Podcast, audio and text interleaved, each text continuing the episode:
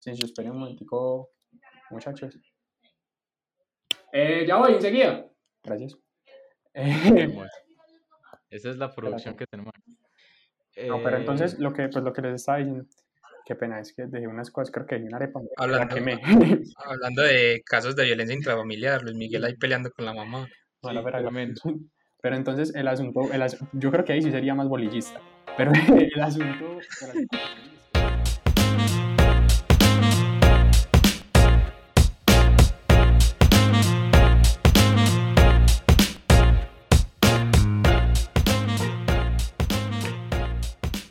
Buenas. Bienvenidos a Quemando Tiempo. Los saluda Felipe Incapié, como siempre, el que hace todas las introducciones, el que siempre escuchan de primero. Acá estamos con la gonorrea mayor Mateo Montoya, eh, que hoy tiene una camiseta que me ofende mucho porque es de los americanos y estoy muy bravo. Eh, hoy tenemos dos invitados nuevos. Hoy, hoy nos estamos diversificando para que no todo sea siempre verde. Entonces, para empezar, prim- primero vamos a saludar a, a uno que, a un tuitero básicamente, un muchacho tuitero, eh, Luis Miguel, que ya lo habíamos anunciado acá como desde el primer programa y no había querido venir, entonces, eh, buenas, ¿cómo andas? ¿Cómo estás? Un honor para vos estar acá, obviamente. Eh, yo no vine porque me cayó una lavadora en un pie de pipe. No es que no haya querido venir. Yo, pues yo aparte, yo me financio pues la vida con los trasteos y pues me cayó una lavadora en un pie. Pero no, no, súper agradecido pues de ustedes de invitarme. Pues la verdad, aquí veníamos a hablar mierda con toda la seriedad del asunto. Y no, perfecto, perfecto. Eh, yo muy bien, más que un tuitero me considero un fan de Maluma, pero gracias por introducirme de esa forma. Y por otro lado tenemos a un muchacho de, de un pueblo acá de Colombia, pues, ¿cierto? Un- una pequeña ciudad, eh, un pequeño hincha un pequeño equipo, ¿cierto? Que la verdad hizo la épica esas últimas tres fechas del torneo, entonces lo queremos felicitar, el muchacho Juan Pablo Mejía, oriundo de Pereira.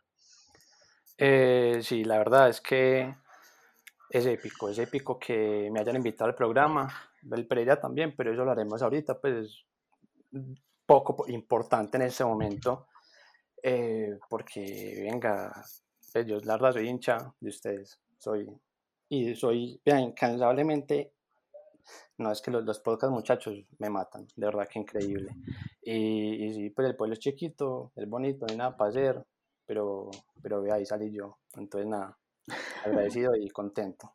Y saludos para la parcera del parcero que me pidió que la saludara. Ojalá escuche este saludo. La parcera del Un parcero saludo para ella. es la novia del parcero. Sí, no hagamos chistes del parcero, por favor. No, más de la novia del de la novia parcero. del parcero. ¿A qué vinimos entonces? Bueno, y obviamente, pues, Mateo, que sí, salude, pues, todo bien. Buenas, ¿cómo están? Eh, muy bien aquí cumpliendo con una promesa que hice en Twitter que era de vestirme siempre con una indumentaria deportiva lo que dure mi vida. Porque pues es la única indumentaria que vale la pena realmente. Si van a gastar plata, que sean indumentaria deportiva, no compren en Zara ni en Bershka, que esa gente mata animales. Y mata niños también en Bangladesh.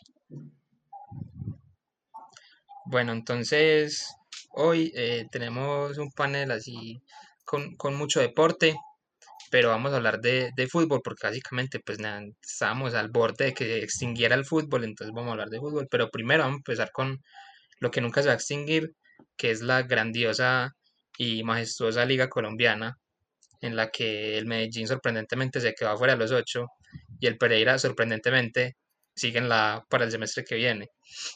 Entonces vamos a empezar con, con Luis Miguel, que pues obviamente es el representante acá de del bolillo, el, el abogado del bolillo.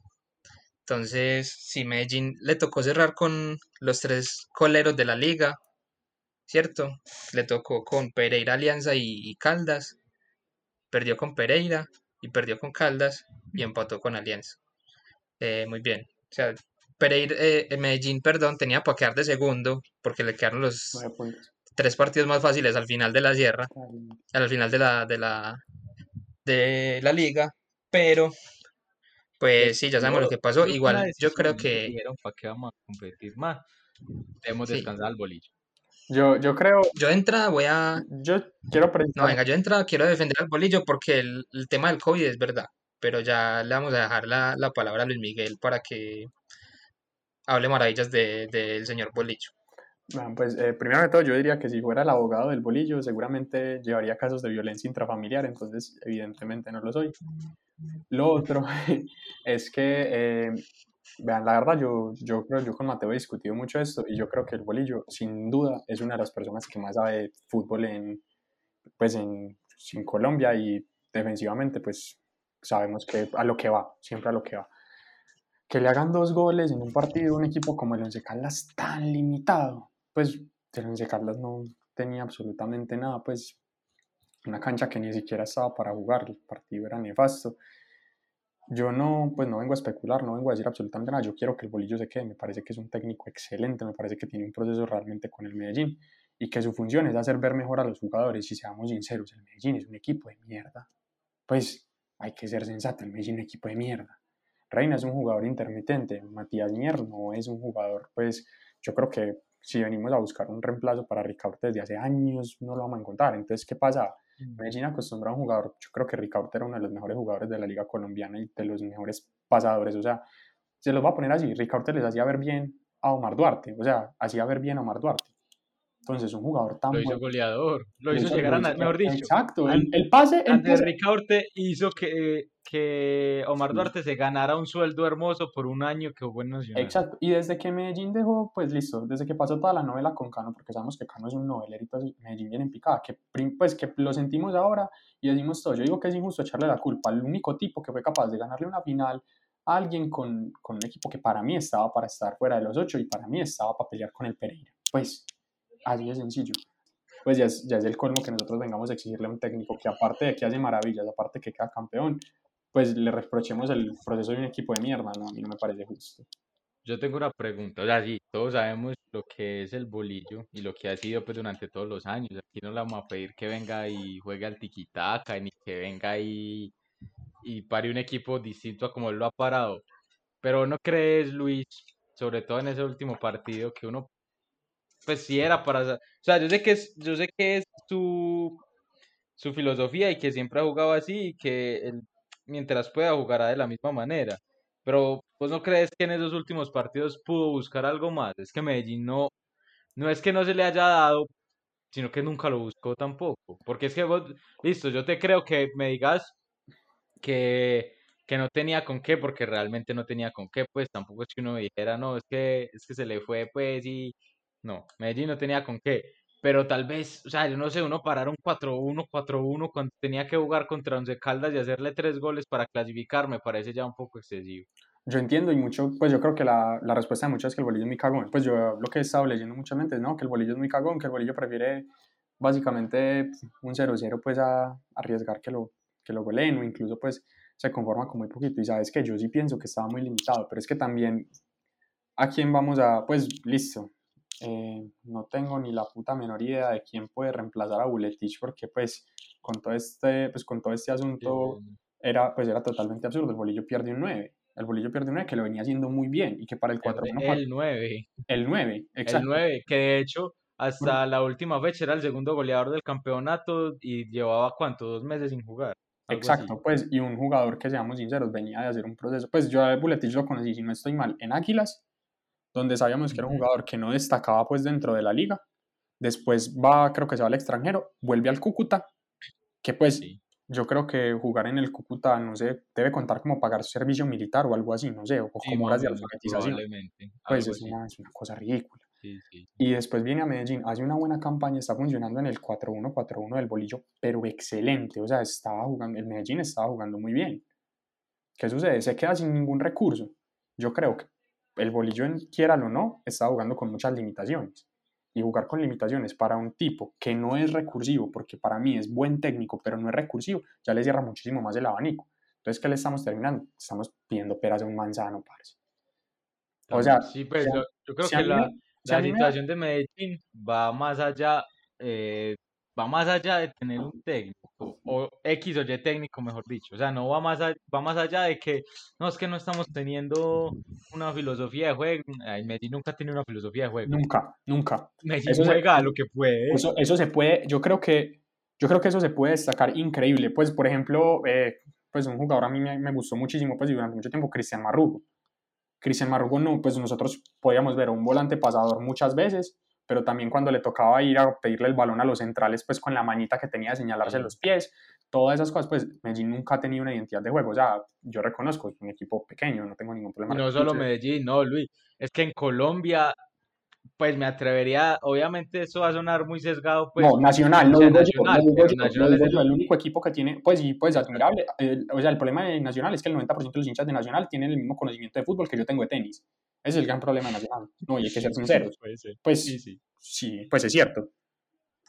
Sí, es verdad. pero el único equipo que tiene, una, que tiene una identidad, y que su misma hinchada le exige esa identidad es Nacional, porque pues vea, América se le exige que pelee, pues que luche los campeonatos, pero no se le exige el cómo. A Junior lo mismo, tampoco se le exige el, a Junior se le exige que ataque, pero nadie dice cómo tiene que atacar. Ah. Nacional ganó seis títulos eh, al pelotazo con Osorio y la gente lo sacó. Me incluyo porque a mí no me gustaba cómo jugaba. Obviamente le valoro todo lo que ganó, pues, porque pues, si, sin él, eh, Nacional, digamos que no sé si hubiera tenido el, eh, la misma actitud. No hubiera tenido la plataforma para ganar a Libertadores, la verdad no. Porque, porque Juan Carlos Osorio le recordó a Nacional que era ganar un partido, que era ganar un título y que era defender, pues, defender esos, esos resultados que Nacional se acostumbró también a perder ventajas. Pero bueno, eso es otra cosa. Pero a los equipos en Colombia se les exige que ganen, pero nadie sabe cómo mira a ver cómo puede. Exacto, entonces es lo que, eso es lo que sucede para mí, eso es lo que sucede para mí con el Medellín, lo que, y se, que sucedió con el Bolillo. Sabemos que es un técnico que no tiene una gran idea, pues o sea, eso sí, vamos a ser sinceros, el Bolillo te llega a hacer un gol para cerrarte un partido, para cerrarte un partido, cuando le da la puta gana te lo cierra. Pues ya cuando Pero por eso es que lo que vos decías de Boletich era tan importante. Eso, porque era un porque se quedó sin quien le hiciera ese gol y sin quien le, le ayudara es que venía, venía enchufadísimo. Venía encendido, entonces era, era la única manera. Entonces, sí, es porque Medellín cae en ese, en ese pecado que, que tienen casi todos los equipos en Colombia. Yo ahí rescataría un poco el, eh, a Santa Fe, porque yo a Santa Fe le respeto que dijeron, Parce, nosotros vamos a jugar feo como la mierda, pero vamos a ganar lo que tengamos que ganar. Vamos a jugar horrible, eso sí, vamos a cobrar los tiros de esquina y los tiros libres los vamos a cobrar perfecto y vamos a ganar y fue con los por ahí el único equipo fue por el único equipo que más más dijo como nosotros vamos a hacer un proyecto eh, jugando a, a, lo que entrenan los los técnicos uruguayos, ¿cierto? Pero de resto es lo mismo. Entonces, por ejemplo, cuando eh, hacen hay técnicos que hacen muy buenos proyectos. Entonces, por ejemplo, pasaron Harold Rivera y, Corredor por la academia que fue Patriotas. Y entonces ahí como que Patriotas uno dice como que, uy, mira, ese equipo está jugando como bien. Y ahorita Corredor con Pasto le está cayendo como bien. Y después tuvo un semestre malo y pues ya, Corredor no es más del técnico de Pasto. Entonces el, el problema es eso. Entonces por ahí Bolillo, yo creo que con Medellín, Medellín tiene la oportunidad de hacer un proyecto con Bolillo y que, porque Bolillo es un tipo que, a ver, aquí mucha gente lo dice que es muy cagón, que es muy defensivo, que no sé qué, a Bolillo, Bolillo es un tipo de fútbol tradicional colombiano. Sí, obvio. Bolillo se para el 4-1 y él cuando tiene el balón, si te puede contragolpear, te contraataca. Y si no, se queda 20 minutos tocando la pelota hasta que vea cómo te hace un gol. Exacto. Pero y yo, yo creo, pues yo creo de la misma manera lo que va Inca, yo creo que eso, pues ese podría ser el resumen, ese podría ser la conclusión. Si tenemos un técnico que no es muy recursivo, pero le brindamos los recursos, porque es una persona que sabe evidentemente de fútbol, o sea, es que, vuelvo y digo, o sea, por ejemplo, el Tolima también juega feo como la mierda, o sea, Hernán Torres, que también fue técnico de Medellín, juega feo como la mierda. Pero ¿cuál es el punto? Jugó como la mierda en Millonarios. Exacto, con muchos más recursos. Pero si yo digo, un técnico como Bolillo le sustentamos un proyecto y le, no le exigimos que juegue hermoso, pues no le exigimos lo que decimos del tic-tac, pero lo vamos llevando. Yo estoy seguro que Medellín se puede preparar para el día de mañana, no hacer un oso internacionalmente. Ya no digo pues ganar una liga, porque afortunadamente pues a uno le ha tocado ver equipos pues, a mí me ha tocado pues ver a Medellín campeón de alguito, pero pues tipo yo me, yo me pongo a comparar pues con otras estructuras y yo digo, por Dios, confía en el proyecto del Teacher Berrío, no voy a confiar en el Bolillo Gómez, sería yo descarado. Pues el teacher que más descanse. Pues. del teacher Berrío, qué grande. Pues, pero por ejemplo. Otro de los, otro de los que era clásico del fútbol colombiano, de esos yo creo que eso es, eso es situarnos también en la situación en la que estamos. O sea, ¿cómo es posible que nosotros vengamos? O sea, me parece ridículo. Yo creo que a mí, por ejemplo, no, es, no soy una persona que me llame mucho la atención mirar todos los campeonatos europeos, entre ellos, pues, por ejemplo, la Premier, no me llama mucho la atención. Y mucha gente con esas ínfulas, con esas mismas, quiere venir a cambiar y adoptar un montón de identidades de juego a un equipo donde muchos jugadores lo que están haciendo y lo que decía el bolillo. Hombre, son jugadores que profesionales todavía les falta mucha madurez muchísima madurez. Entonces vienen a estructurar un proyecto con unas bases totalmente distintas, no les funciona, ya los quieren cortar en un año, no cojan seriedad, y sí, pues sean más estables con eso, para mí. Igual, yo por ejemplo, sí, además de eso, yo siempre he tenido la teoría, pues, de que, de que realmente los procesos no existen. ¿En qué sentido los procesos no existen? Y es que ningún proceso te lo van a respaldar si no tiene resultados. Pues, o sea, nadie te va, o sea, lo del Medellín ahora muestra un resultado que no es quedar campeón, pero es dejar de dar pena. Eso ya es un resultado para, sobre todo pues por lo que mostró la temporada pasada, pues que fue una cosa absurda. Totalmente absurda.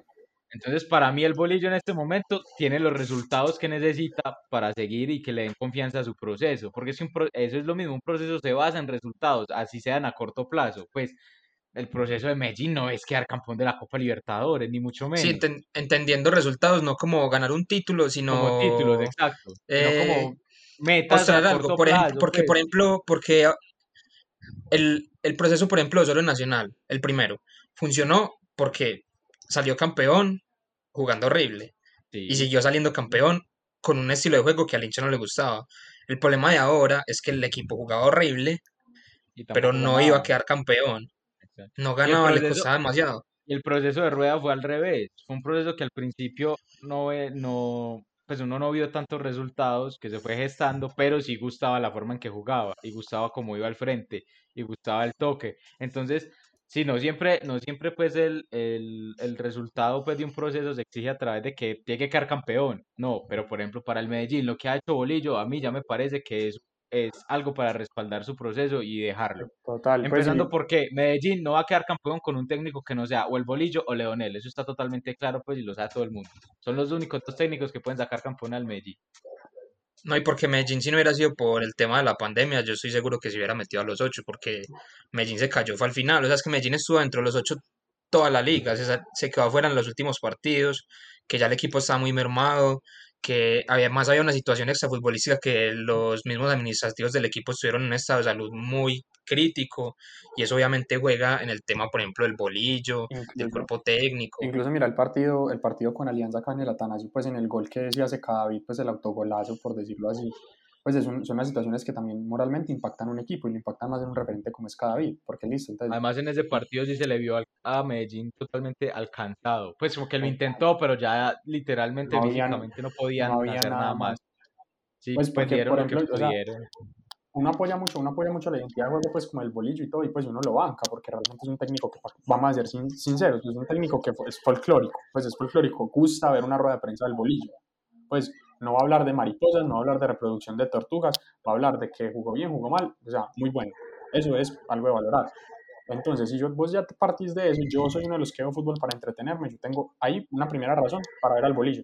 La segunda, y para que se quede, la segunda me parece más, hombre, está empezando un proceso que estoy seguro que si le soltás al bolillo jugadores lo suficientemente buenos y sacan muertos, porque yo digo, Leonardo Castro es un completo muerto, es un completo muerto, no puedo, o sea, yo creo que es un jugador con habilidades increíbles, pero es un muerto, no quiere jugar en Medellín.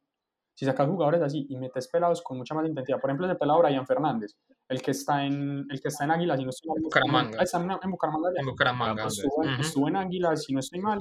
Ese pelado tenía ganas de venir a jugar a Medellín, es hincha de Medellín, es de bello. O sea, no trajeron a ese pelado, se ponen a llenarse la boca con, no me acuerdo cómo era este marica, que el que parecía un manatí, pero no me acuerdo cómo llamaba, que era súper grande. que era, no me acuerdo que era, que hubo una temporada. Con Laurito. Laurito, Federico Laurito. pues se pone a inventar cosas así, o sea, son cosas que uno dice, por Dios, ahí le estás metiendo toda la responsabilidad a un técnico por un proceso mal administrado y por un momento anímico del equipo, o un bajón hasta físico. Sí, pues igual eso es, Medellín últimamente ha tomado unas decisiones muy extrañas, como lo fue, por ejemplo, el, ese, este mismo semestre pasado, bueno, el año pasado ese torneo extraño, que dejaron también a, contrataron a este man Álvarez eh, de técnico.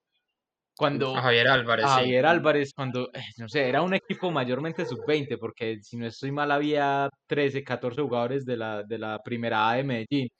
¿Cómo no dejas que un equipo que eh, viene siendo sub-20 lo maneje el técnico de la sub-20, que lleva con ellos año, año y medio, dos, que ya los conoce, y que aparte es un man de la casa, pues, son dos manes de la casa de toda la vida, que son Javier Calle y... El Gordo Montoya. Y el Gordo Montoya, pues. Sí, igual a Medellín le agradecemos aquí todos los presentes eh, haber perdido con Pereira porque mandaron a Pimentel a la B y fue Eso, La verdad, lo mejor de esta última fecha fue el partido del Pereira, que le hicieron un, minuto- un gol al minuto 3 y terminó ganándole 4-2 a, a Pasto con un pepazo de Johnny Vázquez increíble. Sí, señor. Pero no, lo- Aporte lo- lo- también muy lo importante interesante- lo el mejor jugador de Pereira, que todos sabemos quién es. Y todos sabemos a quién hay que Wilfrido de la Rosa. No, señor, es el que hace goles adentro y afuera de la cancha. Es el señor que Es el- conquista el- los corazones de Es el todos. rompedor, el rey del retiro, el rey del Sí, señor. Brian Hablamos Castillón. obviamente Brayitan, el ídolo Castrillón. La verdad, estoy que me lo tatúo en la frente porque la verdad es un ídolo, maestro. Oye, una, Sí, una, una amiga mía no lo tiene en la frente, lo tiene pues en la parte de abajo de la espalda. No, mentiras. Ah, qué Eh, grande. no, la pero- verdad, la verdad, Del soy muy Pereira, agradecido un saludo a Clara. Castro, soy muy agradecido con Leonardo Castro porque no nos clavó, no nos clavó qué día, men, que la tuvo al frente de Chipi Chipi, estuvo para romper el arco y es, pero es un bruto, men, es un bruto, entonces la verdad, gracias Leo, la buena Él es hincha del Pereira, él es hincha del Pereira. él salió el Pereira, pero no lo Sí, pudo es que ascender, el pero no lo pudo ascender porque es un bobo, marica, entonces bueno. Como Germán Ezequiel, que también es hincha del Pereira. Ah, pero Bueno, ese sí no es un bobo, ese, Eh. ese juega.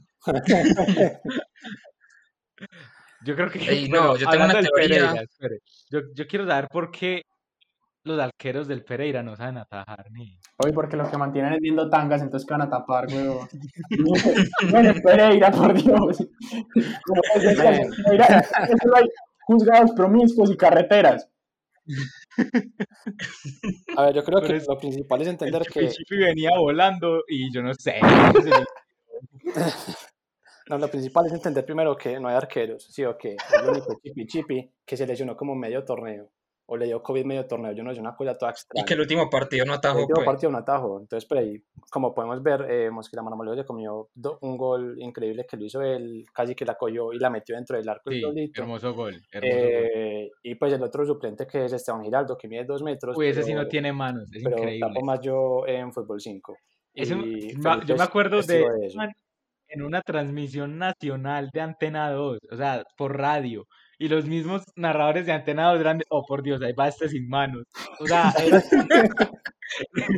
Sí, o sea, los mismos, la transmisión seria, la de RCN, pues la, la, la que va a todo el país, los mismos, los mismos narradores y comentaristas decían, pero ¿qué queremos nosotros ganar y quedarnos en la A con este maldito sin manos? No, y te "Pero la pongo así. Dios". El partido contra Equidad, obviamente, no tapó Chipi, tapó este, este Giraldo, que es horrible. Y en Equidad está tapando quién, nada más y nada menos que Cristian Bonilla. Le dice mi abuelo, Cristian Manos de Mantequilla, ¿sí o qué? Eh, men, ¿cómo es posible que en un partido en el que no hay arqueros quede 0-0? De- Explícame cómo un partido sin arqueros va a quedar 0-0. Es que yo no entiendo. La respuesta ¿Cómo? es que un equipo era el Pereira y el otro le diría Alexis García. Alexis García. Pues Pero, explícame cómo vas a estar estás atajando en un equipo y en el otro equipo ataja Cristian Bonilla y vos salís como el peor arquero del partido, sos horrible. Pues No, no. pero también es que Bonilla se tapó una eh, increíble sin querer. El man estaba parado ahí. eh, yo no sé cómo. le- El balón le pasó en la mitad de las piernas. Y se volteó a Una ver. chilena no fue. No, no sé cómo fue, pero se volteó a ver el gol. Y cuando se volteó, puso la mano eh, como para apoyarse. Y el balón le pegó en la mano y se la tapó. eh, increíble. O sea, es que yo no entiendo cómo ese partido queda 0-0. No, pero entonces venga, hablemos de la campaña del Pereira, porque a mí me, a mí me parece muy leal lo del Pereira. Primero porque tuvieron un técnico horrible en la mitad del torneo, que pues no sé cómo lo aguantaron tanto. Y segundo porque fue el equipo que más partidos con VAR tuvo en todo el torneo. Creo que fueron 11. 19 que más le fechas, robaron. 11 partidos con VAR. ¿Sabes cuántos partidos con VAR tuvo Alianza Petrolera? ¿Quieres saber cuántos? Uno. ¿Y sabes contra quién lo tuvo? Contra el Pereira. Contra el ¿Y sabes- Pereira. Y le robaron a partido? Pereira. Quedó 2-2. A Pereira le robaron. Ya te digo que le robaron. Primero anularon un gol, ¿cierto? De Brian Castellón por un fuera de lugar. Es que pilas Por un fuera que lugar. viene con las facturas de los partidos Sí, que sí, robaron todo- Pereira. eso, eso no tenía como una minuta escrita como con odio. O sea, no usó tinta, se le acabó la tinta, empezó a dañar con odio. Entonces, si nos anularon un gol de Brian Castellón en supuesto fuera de lugar, que no era fuera de lugar, precisamente en ese partido el VAR mostró la repetición pausada, pero sin las líneas. Uno diría, ah, no, pues primera fecha no muestran líneas porque no sé qué. En la segunda fecha sí muestran las líneas, entonces, bueno, a mí que no me gana chimbear los del VAR, pues, que no me note el robo tan clarito.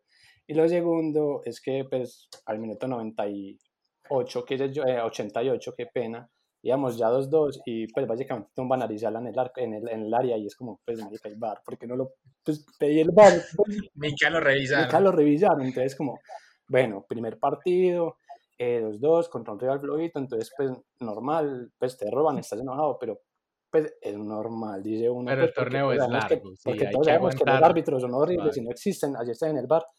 Y entonces uno dice, pues bueno, men, pero es que 11 partidos, o sea, es el equipo que más partidos tuvo con VAR en todo el torneo, más que No, América. pero venga, eso, eso porque dijeron que todos los equipos iban a tener una cantidad similar de partidos con VAR. Porque carajos, Pereira tuvo 11. Pereira. Sé que uno dice, no, que Nacional. pues que San- Santa Fe, Nacional, Millonarios, América, pues digamos que ah, partidos importantes. Pereira, porque tuvo 11 partidos No, con es VAR. que- Le robaron con VAR el partido que juega el descenso contra No, con Chico. Chico, No, pero espérate, eso lo vamos a hablar ahorita que, que llegue el tema de Chico, que también abarca muchas cosas. Vamos a hablar de Chico. Claramente. Sí. Eh, yo creo que lo que pasó con el Pereira es que, claro, es un equipo que recién ascendido, pues fue una temporada que se dio por la pandemia, entonces no, como que ese- esa, esa temporada no importó, ¿sí o qué? Entonces dijeron, pues nada, implementemos el VAR y hagamos un experimento social. Vemos a ver si podemos descender un equipo a punta de VAR. Y yo creo que eso fue lo que intentaron. Y, o sea, es que ustedes se imaginan alguna vez que Wilmar Roldán haya dicho, ve, qué rico pitar un Patriotas Pereira y encima tener VAR. Parce, o sea, yo, de verdad que ya eso a mí no me cae en la cabeza. Pues un árbitro viva que ha pitado mundiales, pitar un Pereira Patriotas con VAR, no, sí. No, o sea, es que yo no. Sí, yo tampoco entiendo. Hay cosas que hay Pues, cosas o sea, con, no, con este, con, este, con este torneo y con el Pereira que verdad que uno no cree. Pues tengo aquí registrados y lo decía Pipa- Pipa ahorita, no nos robaron cada ocho días. Pues la verdad, dice la cuenta, y no fue tan grave la cosa, pero sí nos robaron por ahí en la mitad de los partidos con Barmen y pues eso no tiene sentido. o sea, en los partidos, de los partidos con Bar, que fueron, o sea, 33 puntos posibles. ¿Sabes cuánto sacamos? De 33 puntos posibles con Bar. Siete. No, tampoco. Pues aquí era yo.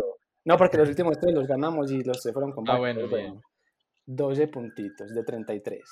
Bueno, ya está mal, pero mira, ahí pero Qué campañón. es que ese remate, ese remate con el profe Márquez fue fuerte. Sí, Y es que, denle ya la confianza al profe Márquez, por amor a Dios. claro, Lo sí, salvó en el ese- esa- llevó a la final de esa cosa en de la eliminados que Sí, en la final de ese torneo que se inventaron ahí de eliminados el año pasado. No sé por qué no llegamos a Sudamericana. Yo no sé por qué no llegamos a Sudamericana. O sea, Realmente. todo. Imagina Alper, agradece que no jugaron suramericano. Sí, por de amor a hecho, Dios. ahorita, ahorita están hablando de los logros de los equipos que lograron no dar pena. Yo, yo estaba pensando decir que cuando Jaguares jugó, creo que fue Suramericana o Libertadores. Sí, Suramericana, es un claro. lograzo.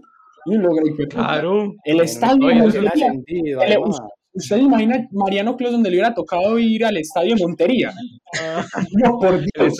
Eso sí, es el estadio con el parqueadero más grande del mundo. Son como 73 hectáreas de parqueadero de ahí para adentro. Y, sí, exacto. Y todas las cuida, las cuida un celador y dos becerros. Estoy seguro. Eso que siquiera le hicieron esa, es que yo- siquiera le hicieron esa tribuna, parce, porque es que antes veía uno ese pastizal tan que se paraba, Sí. exacto, se paraba un tipo con sombrero volteado y decía, todo de aquí para allá es mío. O sea, no el tribuna, me toca aquí es mío, weón. Eso, no. Ah, pero vol- volviendo al Sí. tema, volviendo al tema, o sea, yo por ejemplo digo, el Pereira solo hay dos explicaciones. La primera, porque quien asigne los partidos con bares de Manizales y sabemos que los de Manizales odian a la gente de Pereira. Eso, pues, es una El, el rivalidad director deportivo del Pereira es de Manizales. imposible, Pues, pues, con inllevable, eso. inllevable, Pues, inllevable. con eso. que merecían el descenso Yo, también. yo sí creo que eso es fraguar desde adentro. Pues Ah, es que claro, eso está obvio. Candamil. Candamil está estudiando ese equipo. Porque, vení, eh, ¿cuál es la...? Yo sí quiero pues meter un poquito aquí. Eh, una persona de Manizales y una persona de Pereira no se pueden ver. Eh, eh, no. No. o sea, no. No, obviamente la- las, las excepciones son contadas, pero básicamente eh, no. Parce, eso, eso es in- eso es inllevable. Pero vení, ahora que decís lo de los puntos pues con el VAR y con, pues, con el Pereira, yo también creo que es, es algo que Mateo ha dicho, yo creo que desde el principio de sus días, lo dirá cuando esté en su lecho de muerte, y es que ser árbitro de fútbol es una profesión totalmente deshonesta. Y el VAR es ser deshonesto a través de una pantalla. O sea, es el doble de deshonesto. Claro. Ah, Yo no digo, yo no digo que los jueces se vendan y que, ay, no, que le pagaron yo no sé cuánto por. No, simplemente son totalmente ineptos. Y no se preparan, no hacen nada. Aparte de que es el único gremio en el que vos la puedes cagar toda la vida. Si te da la gana y no te pasa nada. y Ah, te que No, y el protegen, problema, te ayudan. O sea, es el increíble. problema ahí con el VAR fue que nos dijeron como que, por ejemplo, un equipo como Pereira que lo erraron todo el torneo. Como no, es que con el VAR entonces ya va a haber ayuda tecnológica y yo no sé qué. Y ya lo que pasó fue que no le roban con cuatro jueces, sino con siete. Entonces ya era horrible, era peor. Pues Robando, de que- le roban en cámara lenta, marica. pues. y con punta de Robando, fuga, de marica. Eso no es lo peor, lo peor, es lo que, lo peor es lo que ya se ha hablado aquí, es eh, los vendidos del canal Naranja, pues men, que obviamente no dicen nada. Decirlo de frente, los vendidos de Win. El primero es ese No, porque Pérez hay- también. nombres que no merecen estar en la boca de la gente, entonces el canal Naranja ese. No, yo creo que Daniel, No. Daniel Pérez realmente ha hecho- Horrible. En esa transmisión del partido de Águilas, con siete jugadores. No, no, inllevable, inllevable. O sea, todos los comentarios de Daniel, pero es que Daniel Pérez era bobo. Pensaba, se escudaba y decía, no, pero es que nosotros no tomamos la decisión de jugar. Para nadie le está diciendo eso, imbécil. Nadie le está diciendo eso, solamente Sí, le estamos que diciendo. solamente- no tiene la propiedad para aplazar partidos. Sí, todos sabemos ahí- que Win no tiene la propiedad para aplazar Exacto, partidos. a mí- a mí Nadie está reclamando eso, me pendejo. Y, y llega el tipo, llega el tipo y dice, nosotros únicamente cumplimos con informar. Parece, sí, y con la única misión que tiene que cumplir lo haces mal, weón. Sos inepto. Yo nunca pude entender eso. O sea, estás detrás de la pantalla, nadie te está viendo. Te preguntan, em, ¿quién fue el amonestado? O, y, em, eh, no sé, marica, busca en la aplicación, la aplicación te dice de una. A lo bien, parce, te lo juro que yo, yo, si no la logro en la vida, quiero trabajar haciendo unas tablitas de Excel, marica, y se las paso a los de Win, huevo. No es tan complicado. Número 3, es como jugando un bingo, el 13. Con el 13, Brian tal. Ay, ya, punto. Ya.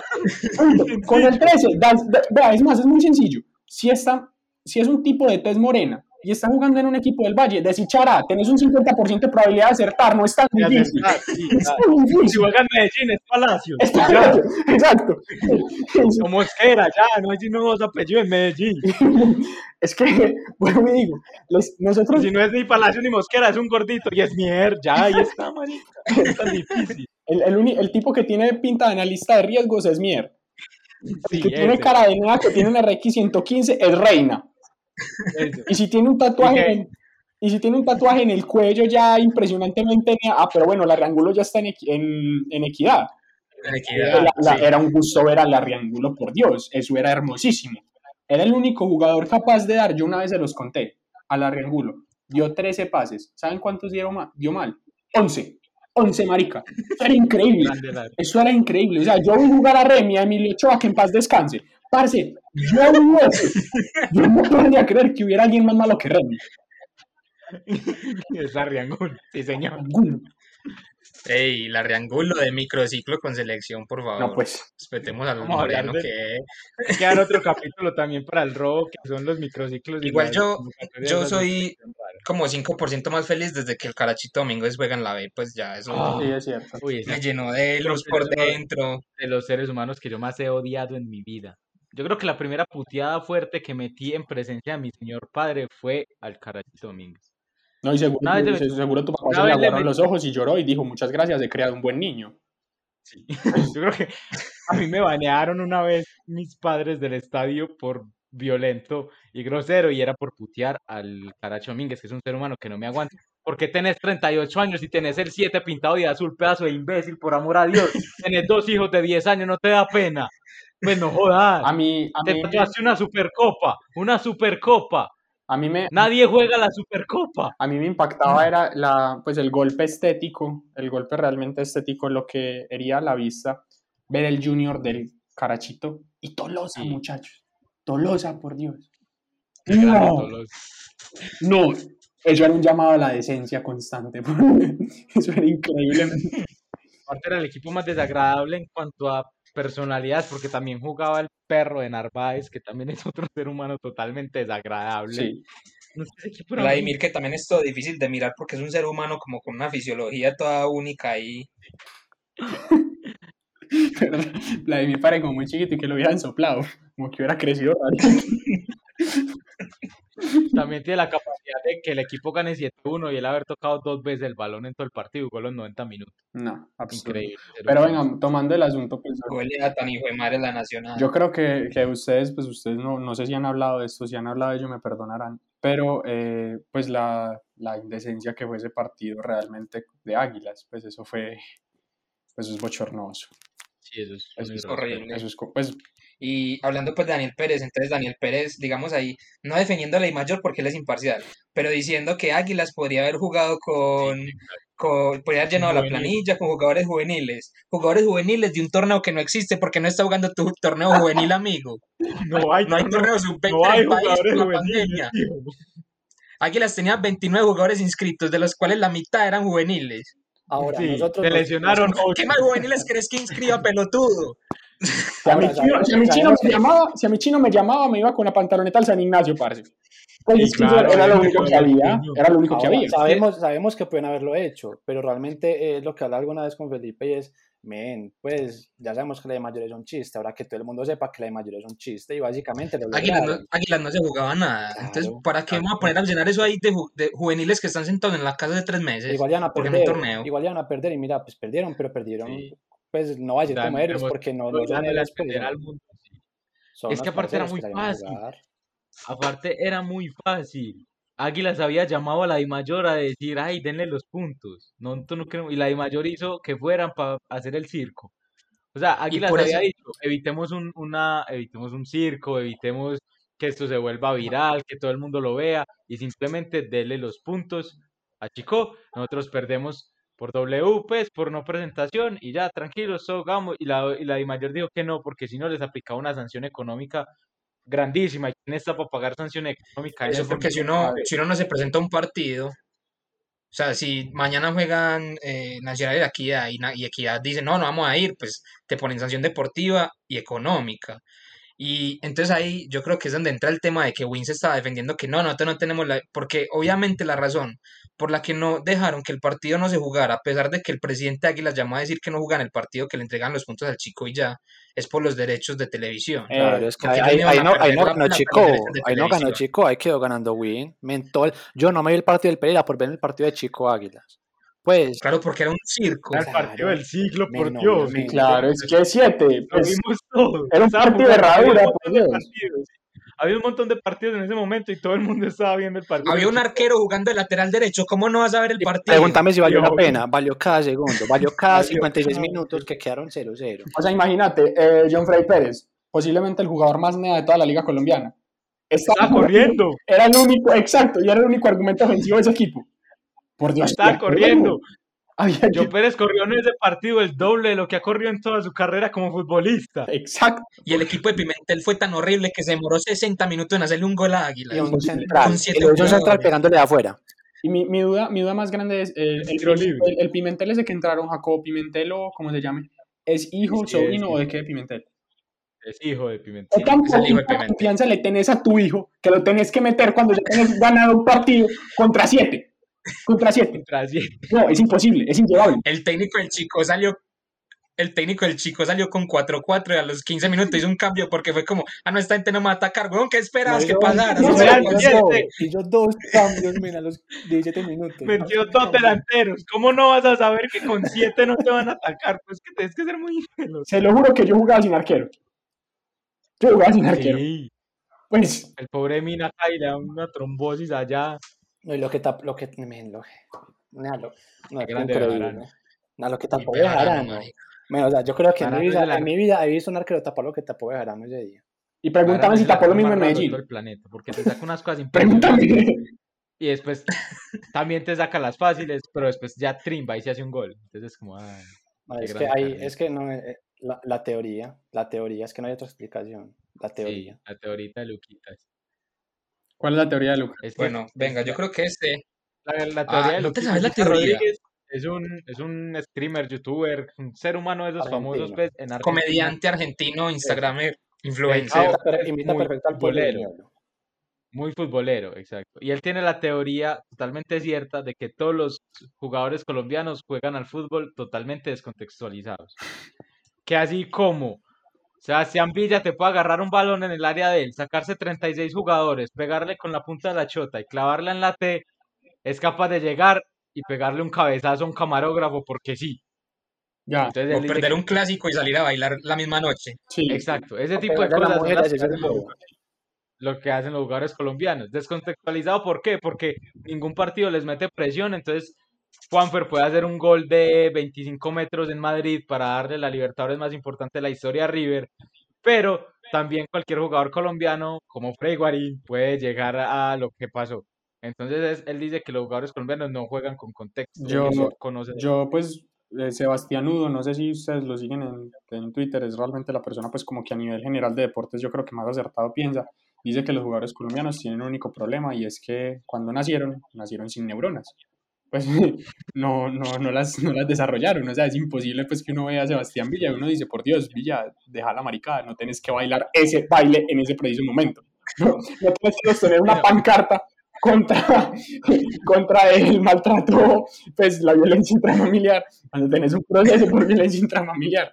No, no, no es, no realmente uno no necesita un doctorado, pues un posgrado para decir eso. No tienes que bailarle un gol cuando estás jugando contra como Acasuso de quinta división y apenas iban, iban 75 minutos y no habían podido hacer un gol. No lo tenés que bailar, Sebastián. Puedes ir para la casa tranquilamente. Sebastián Villarreal. Y yo creo que ustedes como hincha de Nacional tienen que tener una, pues, un especial odio por Sebas Villa. No, pues, Pues yo lo odio, o no realmente por eso. porque, Ese día, por ese día odio más a Camilo Zúñiga. pero Sebas Villa se cansó de clavar a Nacional, ¿no? No, yo no. Sí, pero pues a nosotros nos clava cualquiera, ¿no? Sí, pero igual Sebastián Villa, pues, en ese momento todos como que, bueno, que ese es el momento de que Sebastián Villa venga y juegue en Nacional porque es hincha nacional. Sí. Sí, lo ha dicho muchas veces. Pero después que se fue a Bocanera y decidió que, pues, pegarle a cada mujer que se la atravesaba en la calle era una buena idea, ya fue como, bueno, quizás Sebastián no es la mejor opción, eh, deberíamos como dejar esa ilusión de lado. Traigamos a Alex Castro. Sí, Más bien traemos Alex a Castro Alex también es hincha nacional, es de la casa, ¿no? Me- Ese, ese como que mejor, también jugó en Tolima y también nos clavó cada que pudo, pero, o sea, es como el mismo, pero sin los problemas. Pegarle a la... sí, Y sin habilidad para el salsa choque, pues. sí, güey, Ah, exacto. pero No pues, cuenta con esos, en esos talentos, digamos, de los jugadores eh, afro de la Liga Colombiana. pacíficos. No, entonces venga. Eh, yo creo que se va a hacer de dos partes, porque obviamente vamos a hablar de la Superliga, entonces nos vamos a alargar más. Bueno, Entonces, vamos para terminar este- De, la, de lo que fueron los clasificados, vamos, Ajá, vamos simplemente a hablar que me parece muy buena la campaña Nacional hasta semifinales. Ese es todo mi aporte. Sí, o sea, en semifinales nos, vamos, nos va a tocar con Tolima y, Y la vamos a pechar. O sea, yo le tengo, te- le tengo tanta fe a este proceso que digo que la peleamos con Tolima. No, Sí, pero pausa, pero- pausa. Tolima le va a ganar a Cali porque Cali es muy irregular. Pues Cali es la temporada de Cali fue muy irregular. Y pues El Tolima, problema es que Tolima- Cali tiene una ventaja y es que no juega torneo internacional.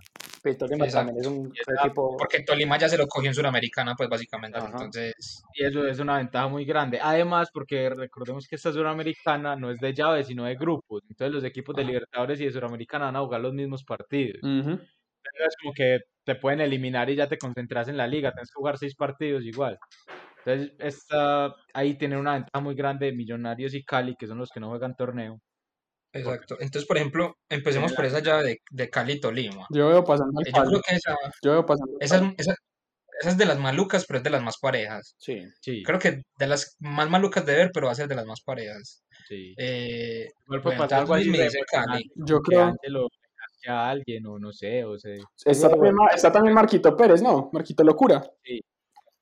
Sí, Yo creo que ese, ese es mi argumento. Si tienen al goleador histórico del otro equipo, nada que Sí, hacer, muchachos. es verdad. Nada que hacer. Increíble que Marco Pérez no puede ser goleador histórico en ningún equipo. nada. ¿Cuál es? Ahí jugó, cuál- por- jugó por allá en Arabia, también desde goleador histórico de ese equipo de Arabia. Pues, Y jugó, jugó, en Me- jugó en Medellín y lo único que sé es que creo que jugaba con Julián Mejía.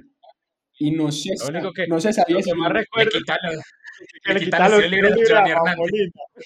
Hernández, y les decía así, les me decía, bajó, no no, me bajó. No me bajó. explicaba, explicaba con un gesto, ojalá la gente me pudiera ver, explicaba con un gesto hermoso, que era frunciendo que el es una ceño, parábola con la mano. frunciendo el, sue- el ceño y bajando la mano, o sea, ponía la mano como en, en un agarre, eso es un agarre prono, y la bajaba de una forma increíble. Una coquita, una coquita. Una- yo, Como quien dice, lo siento, lo intenté, pero el balón no ha querido descender de la manera en la que lo, yo, yo lo he planeado.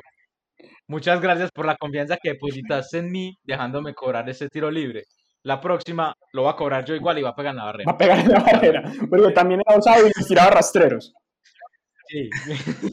Bueno, entonces en esa, en, es- en esta llave, el Mate y Juanpo, ¿a quién ve? Mate, ¿quién dice? Entre Cali y Tolima. Yo también se la voy a dar al Cali.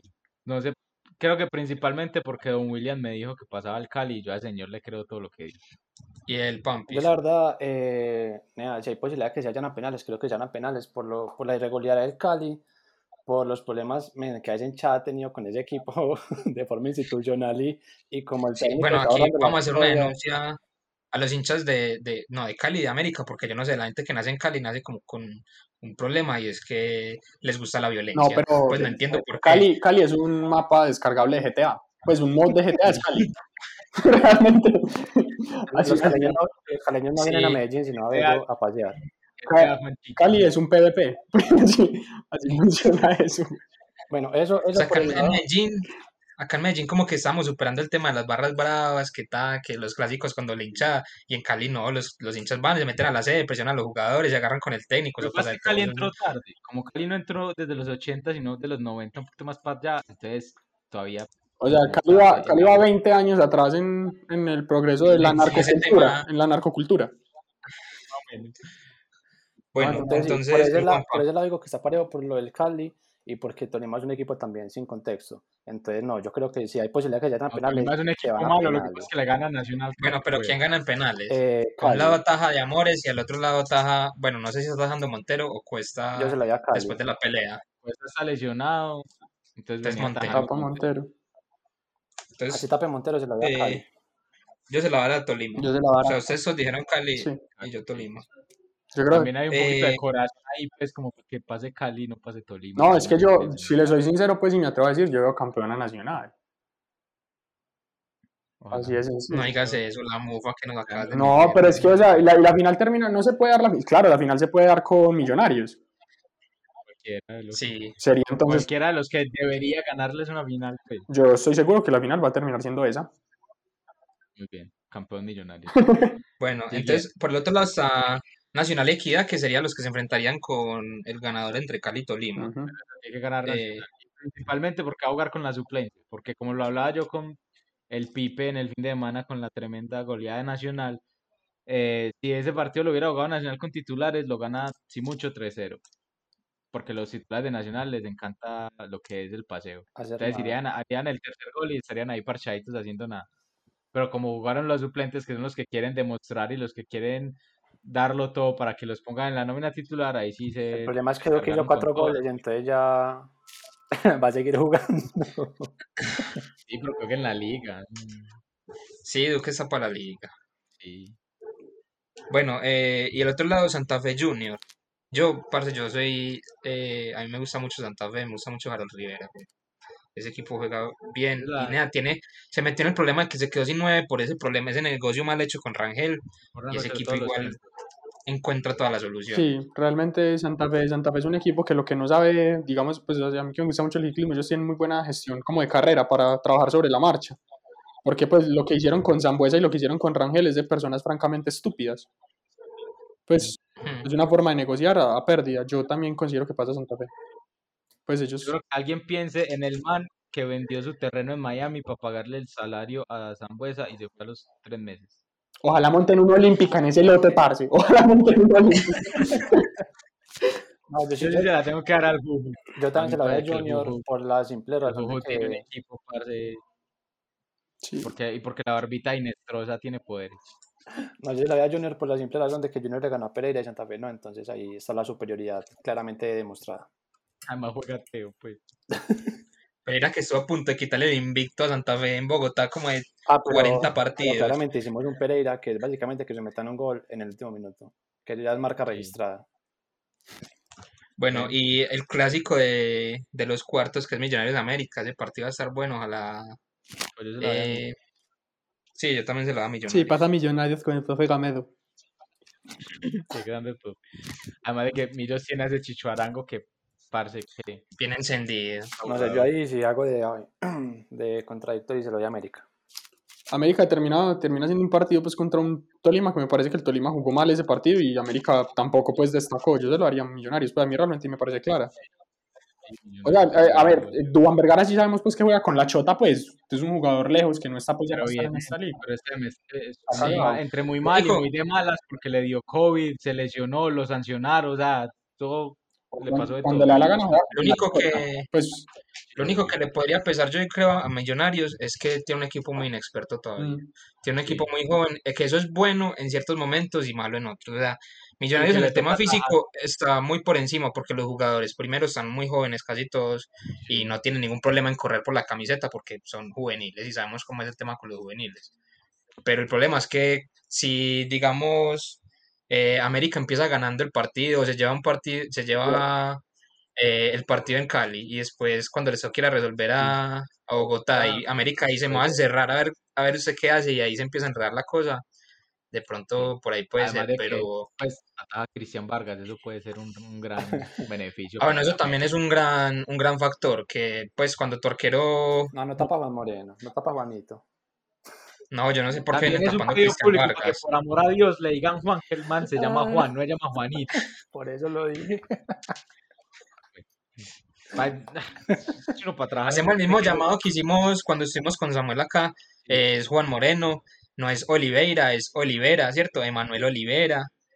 Eh, menos eh, eh, y Gastón, el nuevo jugador del Cali, son dos seres humanos diferentes para el Javi Fernández que no sabe quién es quién, ¿cierto? O sea, no, no porque sean tan son el mismo ser humano. Ajá, exacto. No porque es blanco y tiene barba, es el mismo ser humano, son dos personas cosa, diferentes. Cuando juegue Mier, no tienen que saludar a Melissa cada que la toca Mier, por amor a Dios. Ya todos sabemos que Melissa es la esposa de Mier, todos conocemos a Melissa, todos nos preguntamos cómo hizo Mier para levantarse a Melissa, pero no la tienen que saludar cada que Mier toca el balón, ni cada que hace gol decir qué estará pensando Melissa. Muchas gracias. ¿Y por qué hay que ser tan estúpido para trabajar en ECA? realmente Mier es un gordi bueno, huevo. Pues, o sea, déjamelo tranquilo en la lista de riesgos. digamos, digamos que básicamente la pone donde quiere. Fin. Sí. O sea, no la pongo Bueno, contra el entonces, 11. bueno, ya le po- la ronda. No, pero entonces venga, la ronda de cada uno, ¿quién sale campeón? Luismi dijo que El verde, Nacional. el verde, huevón, el verde. A mí realmente no me choca, es que a mí realmente hasta Nacional, yo sí, pues la verdad, sí, cierto sienta simpatía con Nacional. Me encanta que sea el único equipo colombiano que tenga algo de jerarquía, pues, parce, internacionalmente. Los hinchas de Nacional son una mana de pendejos, parce, para no mandárselos decir con nadie. Los Yo también quiero mucho a Medellín, la verdad. Me un equipo- Por ejemplo, yo, yo sé que me, van a- me pueden matar por eso, pero yo no quisiera que Medellín descendiera. No, Medellín, Medellín No, fue muy lindo cuando estuvo el susto. Sí, pero que descienda. Es que si desciende es bonito como los primeros dos días y ya después como, ah, medallo, nea. ¿De qué a Sí? Y, el- y aporte, el aporte que hace. Medellín, el aporte que hace Medellín a la liga como club de comedia es increíble. O sea, echa- echarla con estos últimos tres pues, partidos es, una Los poderosa. partidos de Medellín en primera me los transmiten todos. Los de la B, no, y cómo me va a reír del DIN, no. Medellín tiene que estar en primera. Imagínate uno que el Medellín hubiera descendido en la época en la que Bara- Barahona jugaba en Medellín y no sabía el reglamento. Ah, por Dios. No haberse perdido No, Barahona. de tiro libre. Exacto. Que se lo celebró a Pesuti y era falta indirecta. Lo detesto. Detesto esos Bueno, el partidos contra mate- Medellín que siempre perdíamos con un tiro libre. El mate a quien ve campeón a Millonarios. Sí, señor. No sé por qué. Pero sí. Eh, Juanpa. No, yo Básicamente por el chicho que es Dios. También que Elber, Dolaga, Bueno, sale, sale buen equipo. bueno, y sorpres- sorpresivamente los dos hinchas de Nacional somos los que no decimos que Nacional va a quedar campeón porque para mí sale campeón Santa Fe. Diga que es porque no quiere mufar, diga que es por eso. Pues sí, parce, usted sí. No, es que-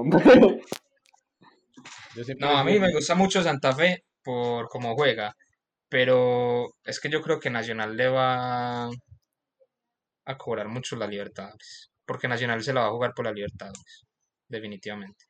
Sí, igual es. Igual yo creo que es un grupo en el que. no Santa Fe lo que tiene es un grupo muy enredado, nea. Sí, tiene camino más. con River, Sí, tiene que ir a Brasil y jugar con Junior. No, Junior, por. Dios. La verdad, ese grupo sí quedó Entonces, muy... sí.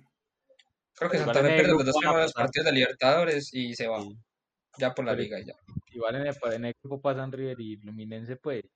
Y no es porque sean mucho mejores equipos que Junior o que Santa Fe, pero pues la jerarquía de Junior la están buscando hace 120 años. Y, y Santa Fe, yo creo que ya para jugar contra unos equi- contra equipos de esos todavía le falta jugadores de experiencia, que también es un Sí, va- que le, va- le faltan a los jugadores, eso, pues el jugador estrella que no tienen en este momento. pues, y de experiencia Tienen muy digamos buenos que jugadores, y de experiencia pero digamos que tiene Andrés Pérez, pero no es titular, no juega todos los partidos, suele entrar en el minuto 70. La última vez que entró hizo un penal repelotudo contra Millonarios, el ah, supuesto sí, jugador de jerarquía que tenía que aguantar el partido, sí. Hizo un penalti en el minuto 89 re Ahí estúpido. Santa Fe lo que sí- pues sí tiene como esos líderes, pues Andrés Pérez, Castellanos, que son tipos pues de, de más trayectoria, pero sí, yo la veo a Santa Fe. No, y más porque Santa Fe creo que sí viene desde hace mucho tiempo jugando bien, y es, digamos con el torneo pasado es el que ha sido más regular. Sí, puede serlo. Bueno, pero entonces aquí vamos a dejar la primera parte y ya después nos vamos a agarrar con el tema de la Superliga, porque. Porque qué, qué pena, qué pena pues esa gente, pues qué pena los americanos lo que hacen con el fútbol nea, pero bueno. Bueno, eh, Entonces, parte 2, parte 2, vayan a la parte 2. cuando salga, Eh, pues. Yo quiero mandar un saludo Sí, muy especial a Rico. Sí, señor. Yo Dale, quiero mandar un saludo muy especial a. Rico. Le quiero decir, Rico, no tenés ni puta idea de básquetbol. Giannis Antetokounmpo no tiene necesidad de tirar. Se hacen carreras enteras sin tirar al aro. Muchas gracias. Bueno, Muchas gracias. eh, ese abre- saludo abre cerramos el día de hoy. Bueno, muchas gracias por escucharnos. eh, la buena para todos. Y no sean hinchas del sitio.